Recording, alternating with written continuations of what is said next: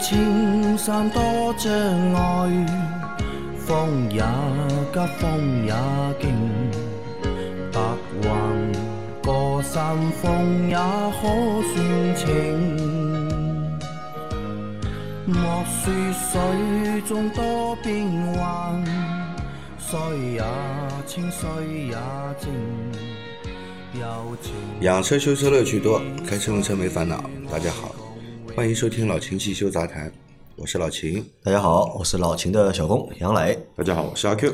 啊。那今天这期节目啊是二零二一年的最后一期老秦汽修杂谈啊。那感谢大家一年的陪伴，好吧？那我们这个节目从二零一九年开始，对吧？二零一九年、二零二零年、二零二一年，那其实已经做了整整的两年多了，已经啊，就是不容易啊，就是这样的一个类型的节目，对吧？可以做两年的时间，那我觉得非常的不容易，那非常开心啊，对吧？又陪伴了大家一年，那我们先把这期节目先做完啊。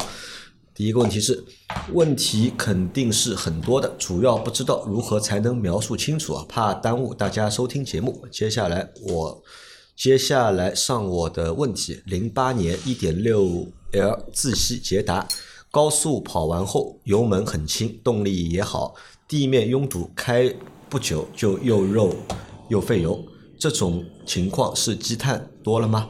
哪里的积碳多？请三位老师分析一下，谢谢。这肯定是积碳多了，而且你这个积碳，我跟你说哪都有了，哪都有啊，哪都有，啊，不但有缸内积碳、进气道积碳，你排气管里面肯定也是堵塞的比较严重的。嗯，排气管里也会有。对，排气管里面堵塞的也是严比较严重的。那为什么跑高速对吧？他跑完高速下来，哎，觉得这个车状态很跑好。高速呢，它一是能够这个缸内积碳，嗯能够这个排得出去，排出去一部分有有所缓解。第二呢，就是这个排气管也会相对来说变得通畅一点。嗯啊，但是你进入这个低速阶段以后呢，慢慢慢慢又不行了。嗯啊，所以你这个车呢，我觉得，呃，进气道要清洗，缸内积碳也要清洗，嗯排气管也要洗一下。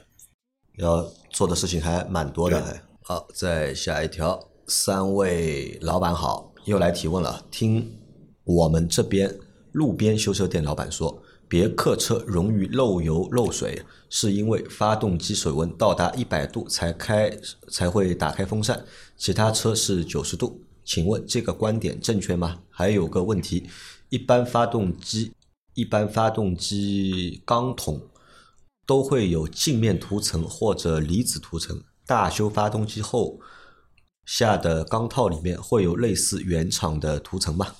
两个问题啊。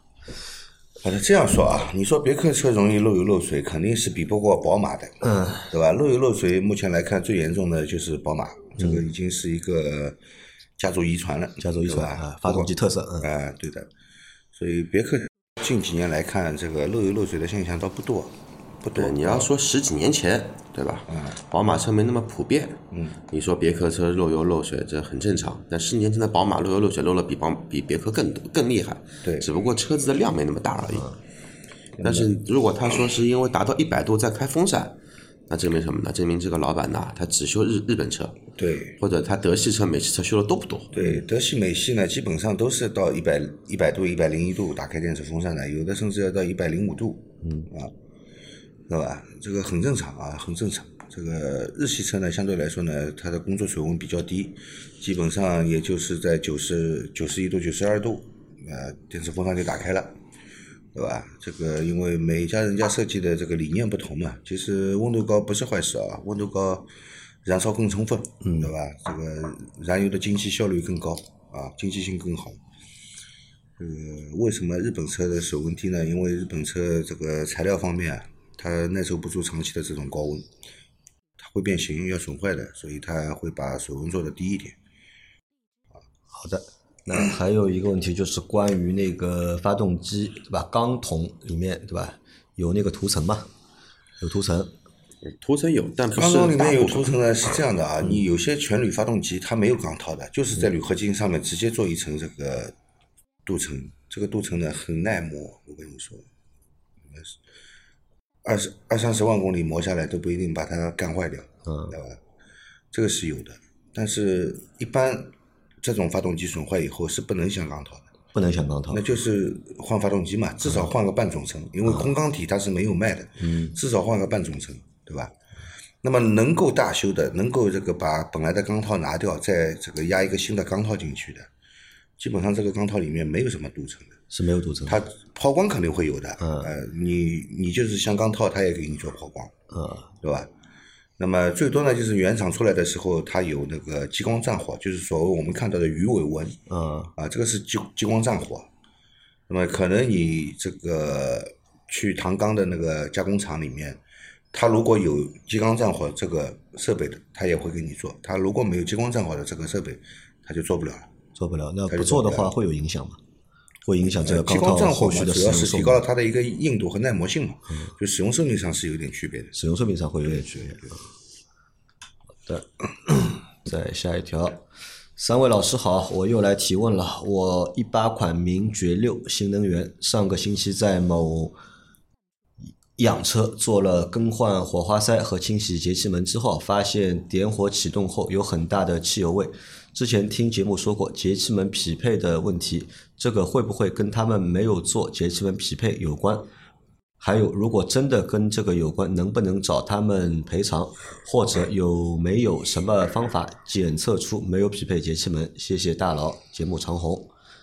呃，这个问题呢，我觉得与节气门匹配不匹配啊，这个相关性不大。首先你看一下啊，这个清洗节气门以后，如果没做匹配有问题的话呢，它不是怠速高就是怠速低，要么就是怠速不稳，嗯，对吧？如果没有这种现象的话呢，因为有些车就是你清洗完以后，它短时间内可能不正常，嗯，跑一段路它自己也能学习好，嗯啊，但有些车不行，就一定要做，嗯对吧？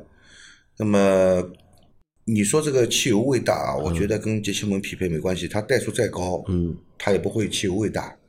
那我倒是怀疑什么呢？因为你换了火花塞，嗯是不是你换了火花塞这个热热值信号有问题？热值信号有问题，造成它这个燃烧不好，嗯，那么自然而然这个汽油味就没烧干净嘛啊没烧干净嘛，对吧？汽油味就大了。所以那家店啊，我跟你说，虽然是一个大型的连锁的啊，但是我认为他们的这个专业性并不高，嗯，对吧？就是他们的专业体现在什么地方呢？就是营销啊，体现对的对的，体现在营销，体现在法务，对吧？我只相信一点啊，就这种做了很大很强的这一种，特别这种大型连锁啊，不管是汽修行业还是什么美容行业，专业性啊基本上都不强了。就大了之后，对吧？就不大强了大了，就如果说它还是一个小的那种，对吧？类似于说我们的那种什么工匠精神啊这种地方，我认为可能说开个三四家店、三五家店啊，这种专业度还是会比较高的。你妈开个两两三年不到，开个成本上千家，你想想看，一家店少说二十个人吧，这种店对吧？算少了，你二十个人全部培训一遍，一个人少说培训一个礼拜，他有一千家店，他得培训多少人？啊，一个礼拜不够啊，对吧？就是因为只培训了一个礼拜，才会出现这样的这种情况。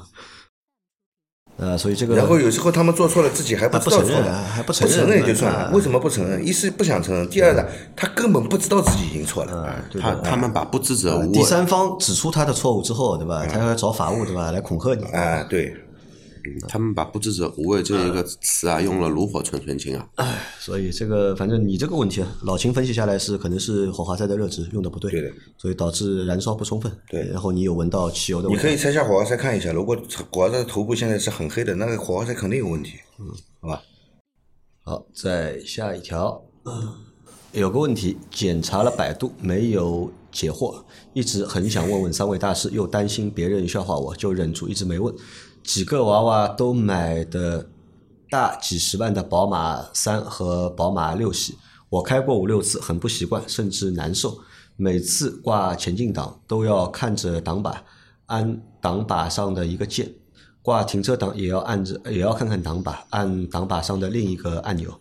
起步还要松刹车，踩油门后才动，真心呃真费心费劲，哪像我的十多万自主品牌豪华二点零 T SUV 开的得心应手，随心所欲啊，开着无忧无虑，心情舒畅。我就想问问三位老师，宝马为什么非要设计要那样设计啊？挂个档、停个车、起个步要费那么多事儿，这不是折磨人吗？啊，这个这样说啊，嗯你不习惯它这个电子档杆，嗯那只是因为你不熟悉这个车，你偶尔开，嗯你不知道档的位置，对吧它这个电子档杆跟你这个机械式的自动排档的档杆呢，操作上是有区别的。那么你不知道位置，你就要低头看，但但是你要熟悉一段时间了，我相信你也不用去低头看了啊。这个就不能说它是设计上的问题啊，这是一个使用习惯的问题，是一个使用习惯的问题啊。你开手动挡的人，你一开始开你这个自动挡也开不惯，你也开不惯，你不知道哪个档，你也要看一下在在 D 档还是在哪个档，对吧？都一样啊，这个其实都一样，就是习惯的问题。呃，不能不不能说这个这个宝马这个电子档杆就很 low，对吧？而且很多档很多排档都这样的嘛，很多自动挡你都要按着那个按钮，你才能挂二档的嘛。如果你不按着那个按钮，你二档 P 档你是挂不进去。不是，它是电子档，是按钮，按一下就好了。按一下，然后那个档是前后动的嘛，它也是旁边那个按住，然后 P 档呢就在侧面，侧面或者是顶部，你按一下就是 P 档，这只是操作习惯问题啊，这个不能说它这个设计的是有问题，只是操作习惯问题，好吧？呃，之所以他这样设计也有他的道理，他认为这样会更方便嘛，对吧？那么还有你说这个起步的时候啊，这个挂到底档了还要踩油门啊，不踩油门它不走。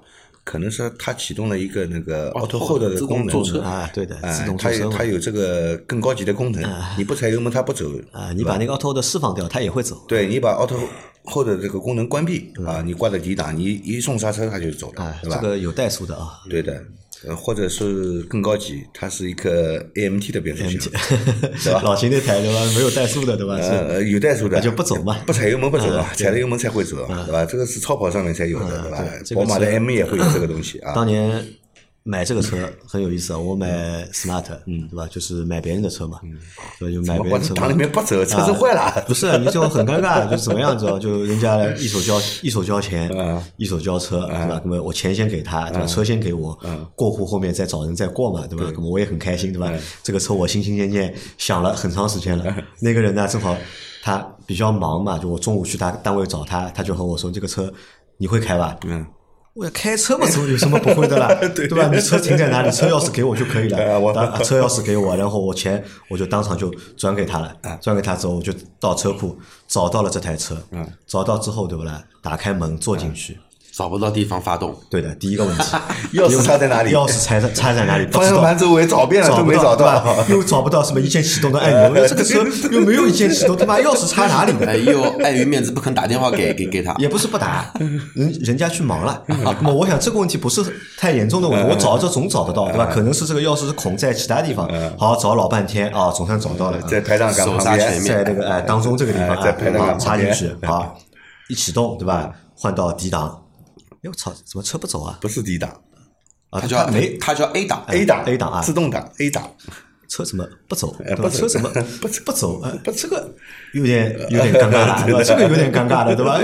这个车怎么不走？放掉了呀？啊，怎么不走？对吧？其实你踩下油门就知道了嘛。但是那个时候人傻掉了，你知道吧？首先找钥匙没找到，对吧？然后呢，再加上到了那个挂了 A 档又不走，哎，这个车是不是和其他车的这个启动程序啊和别人不一样？是不是还有什么动作？再看看手刹，的确是放掉，手刹面也放掉，对吧？那么好，马上打电话给对方，对吧？问好，对方没接，该什么电话摁掉了，没接。我然后再发消息给他，我说你这个车没问题吧？对吧？我说你这个车 没有问题吧？他说没问题啊，好的呀，好的吗？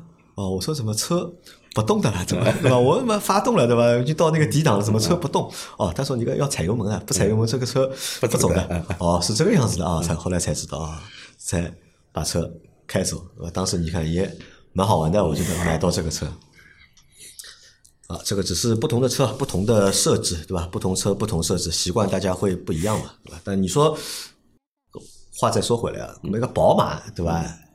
你不 diss 它，对吧？或者你觉得这个是合理的，你觉得这些设置都是合理的，人家就是这么设置的。但为什么，对吧？法系车，对吧？法国车，对吧？在按键上，在设置上面有很多和我们通常习惯也不太一样的地方，那么我们就会去吐槽它呢？这又是一个什么原因啊，哥？那你看哦，这个 dis 的那个，我觉得位置不太一样。嗯你吐槽德国车，你不会去吐槽它，对吧？哪些东西我们常人认知或正常人的认知该放在某一个位置的地方，它不会帮你换到另一个地方去。就简简单这么说，你那个喇叭，嗯，正常都会放到方向盘中中中间吧，对吧？它不会说方向盘上面那个气囊盖着，它不是喇叭，它放到车顶上去，那个是火车，对吧？但是法式车它不一样，它给弄在雨刮杆上面去。啊，雨刮杆旁边按一下，啊、那这个位置的话呢，不太好找，是不太好找。这个位这个位置，第一你人眼去看啊，第一你并不是说很清晰，第一眼能看得到。第二的话，谁这个脑回路这么大，这个没开过法系车，第一次能找到喇叭，我觉得这个人太牛逼了，对吧？再说第第二，没有，你没仔细看，它有图标的。啊，有的呀，但是那个图标很小的，啊它有图标的这个图标很小。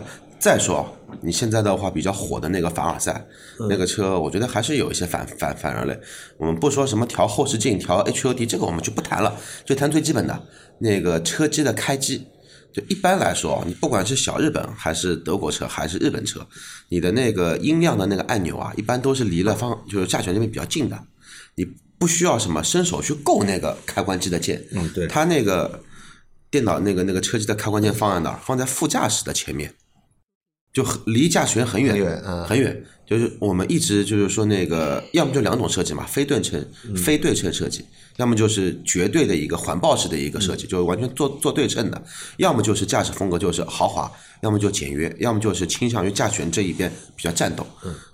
你去看啊，它那个整个仪表盘设计感感觉有那么一点战斗，但是呢，它把那个开机键放到副驾驶前面那一块地方，那这个就有点不合理了。就好比你干嘛不不把一键启动放到那个地方去呢？对吧我觉得那个才叫个性嘛，对吧？老婆觉得你开开了快了，帮你熄火，让你别开了。而且你看，如果按照光线哥的这个看法的话，因为很多车其实设置都不太一样，对吧？光一个手刹，对吧？那现在就是有那个电子手刹了，对吧？像以前的话，手刹保时捷启动还在左边啊，，手刹也在右面呢各种各样，有对吧脚刹的，对吧？有手手刹在脚上的，对吧？有手刹在左边，手要去拉一下的。哎，这个就很很正常的，对吧？我跟你说，这个法系车的设计，你你说到手手刹，让我想起来另外一个车，另外一个车你可能不知道，但是那个车你肯定知道，叫那个时候叫毕加索。嗯，正常咱们的车，对吧？除了什么呢？除了依维柯之外的手刹。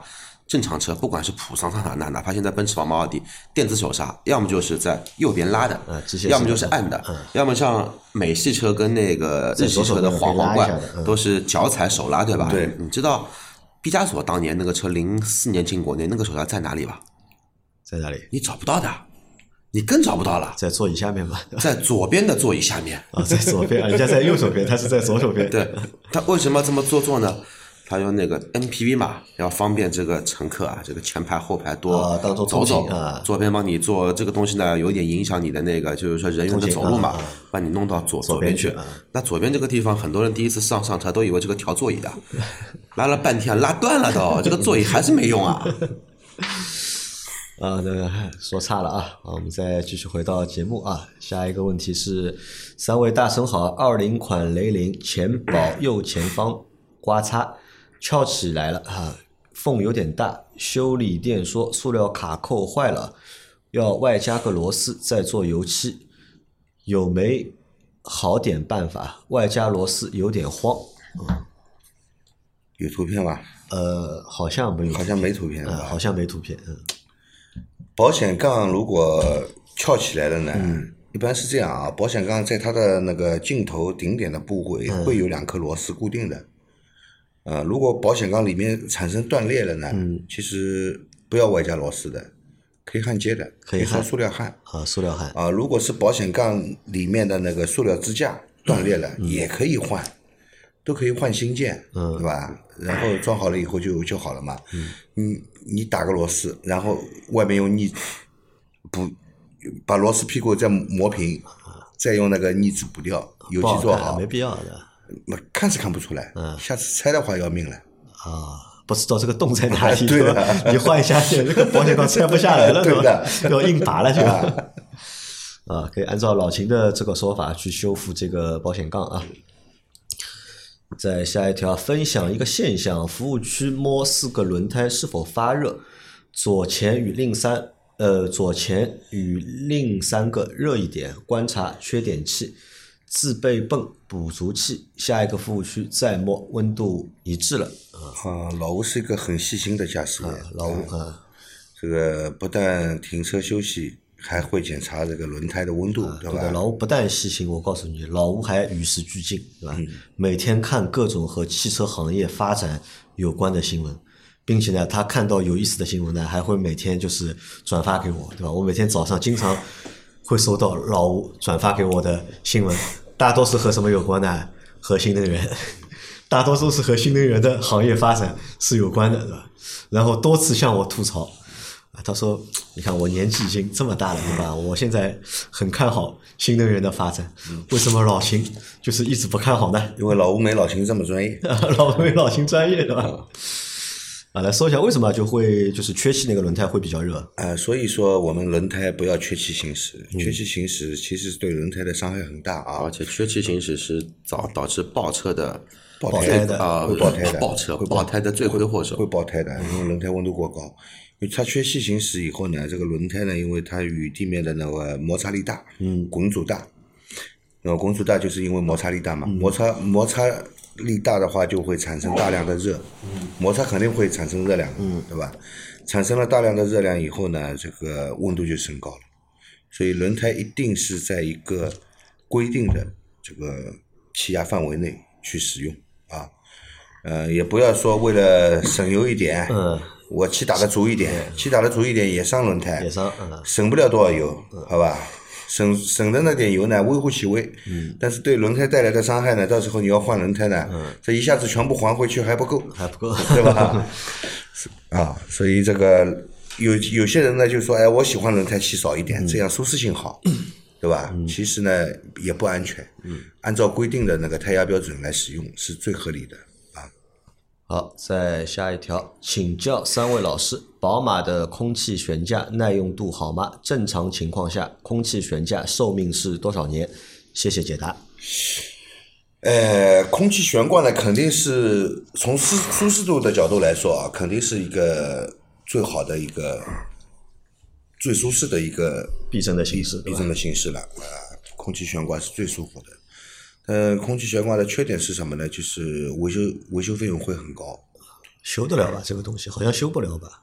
你更换也是维修，啊，更啊更换也算维修，对吧？维修费用会很高。那么你说这个宝马的空气悬挂耐用度好吗？其实弄空气悬挂的耐用度，其实相对来说都比这个普通的悬挂的耐用度要差一点，寿命会短一些。哎，寿命会短一点，但是也不会短得很离谱。嗯啊你你问我这个能用多久多少年？嗯，很难说。那么跟你的路况，嗯对吧？跟你的这个驾驶的是否激烈，嗯跟你的这个这个每天的行驶的路程长短都有关系。呃，不能简单的从这个年份上来说。那大概什么时候会出现问题呢？我只能这样跟你说，这个四到八年之间，四到八年之间啊，前四年问题不大啊，。前四年问题不大。这个也和啊还会和公里数应该也有关系吧？嗯，对的，基本上出现问题都是在四年以上的车，十万公里，呃，都是在四年以上。十万公里不止。然后我想了一下，你去看马路上面哪些车子，就是说你看到地库里面的车，空气悬挂会趴下来。嗯，基本上的话，现在现在来看，现在不是马上二零二二年了嘛，对吧？普遍在二零一三、一四年之前的车会有这种情况，不管是奥迪、宝马、奔驰，或者说那个捷豹、路虎、保保时捷，都是什么呢？都是上一代的旗舰，或者说上上代的旗舰，你会看到在停车场，哎，这个车要么就切到一边，要么就前高后低，要么就四个全部全趴，四个全部全趴，我还以为它是改过的嘞。对的，那如果这个要不然提这个问题啊，我想想，可能他是想买带空气悬挂的宝马的车。嗯，阿 Q 有什么建议吗？没什么建议啊，你一百万的车子没什么建议啊一百块的车都买了，一万块的避震有什么换不起？两万块一根避震换换也挺心疼的，但但是就是不要把它想象成很脆弱。空气悬挂这个车，呃，换一个维度说吧，呃，咱们不要去认为乘用车的空气悬挂多么的不耐用。你要想现在的，你要买到一些新的卡车、新的货车、新的大巴，都是空气悬挂。所以这个东西，无论是那种载货载人的，还是乘用的，基本上这个寿命还是有保障的。你现在买的宝马带空悬的，对吧？我想想看啊，六 GT，然后那个七系、八系、叉七、叉五好像也有。你说这几个车车子，马路上面趴窝的车有吧？有，但是基本上都是在老车。嗯，新新车还真没有能趴窝的。好的啊，那来最后一个问题啊，也是我们二零二一年回答的最后一个问题啊。秦师傅、杨老板、阿 Q 好，我的车六年了，前段时间前轮被钉子扎了，中间部位赶紧去补了个蘑菇蘑菇钉。蘑菇钉和贴片到底差别大吗？虽然价格差异不小，请问现在有必要换新轮胎吗？是不是六年的轮胎也差不多可以换了呢？假如才两三年的胎，前胎前轮被扎了，是不是可以不换？还是最好也换新轮胎？谢谢解答，祝越来越好。啊，是这样的啊，这个关于补胎的问题，到底是蘑菇钉好还是贴片好？嗯，其实只要补得住，贴片和蘑菇钉没有本质区别。对，蘑菇钉适于什么呢？适适用于这个扎的孔比较大的。嗯，那么我中间有根橡皮条抽出来，嗯，那么补的会更好一点，对吧？那个如果普通的一个钉子扎掉的，我觉得没必要用蘑菇钉，因为你那个蘑菇钉的那个中间的那个胶条还抽不出来，嗯你还要把孔扩大一点才能抽出来，这个就没必要了嘛，对吧？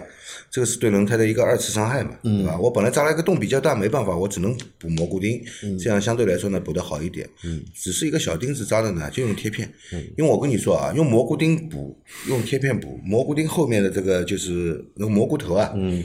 它也就是块橡胶嘛，嗯，贴片也就是块橡胶，嗯，而且我跟你说，补的胶水都是一样的，只是多了一根橡皮条，啊，对，多了个杆子嘛，哎插在洞当中嘛，对的，所以就这点区别，没什么太大的区别，没什么太大区哎别。这样换过头来说，你的车六年了，我建议你的轮胎就换掉吧。因为我前两天看了一下，前两天不是那台别克一个多月没开，不是没电了嘛，拖到老秦店里面去，然后我看了一下轮胎，那个车从换轮胎到现在也就开了一八年换的胎，到现在也就满打满算也就正好三年时间。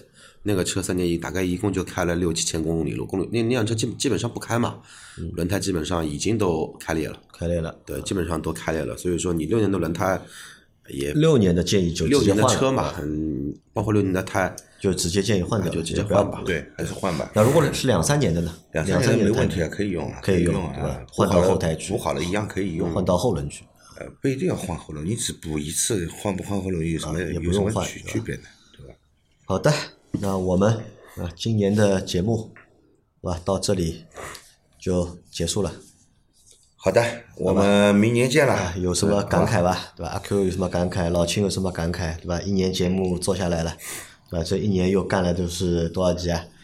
一个星期五集，对吧？一365周一年有五十二周，对吧？至少是今年干了就是两百，五六十期的节目啊，我有一个预感，你有什么预感？二零二二年我们开始要有盈利了，啊要有或者说盈利了我们要翻身了，要翻身了对办公室呢，这两天我去看一看啊，哪里比较好，风水比较好，带老秦去看一下，啊啊，看风水这个事情要我去的。这里刚租的办公室又要换地方了吗？证明我们明年能挣钱了呀。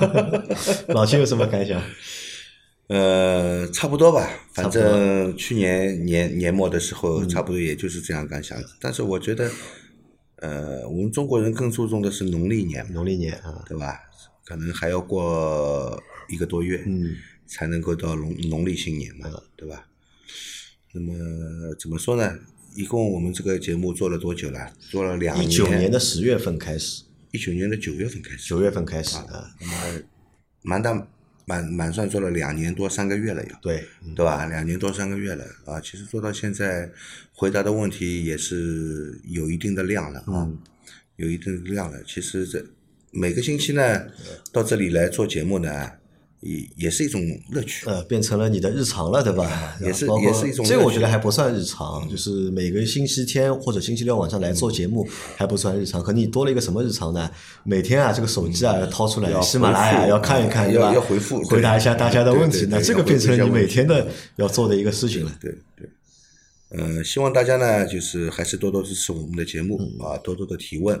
那么有些听友呢，我这个星期看到有些听友说这个不好意思提问，嗯怕别人这个怕别影响别人收听节目，嗯不影响。我们的节目本来就是回答问题的，任何问题，其实我们的听众都爱听的，嗯，对吧？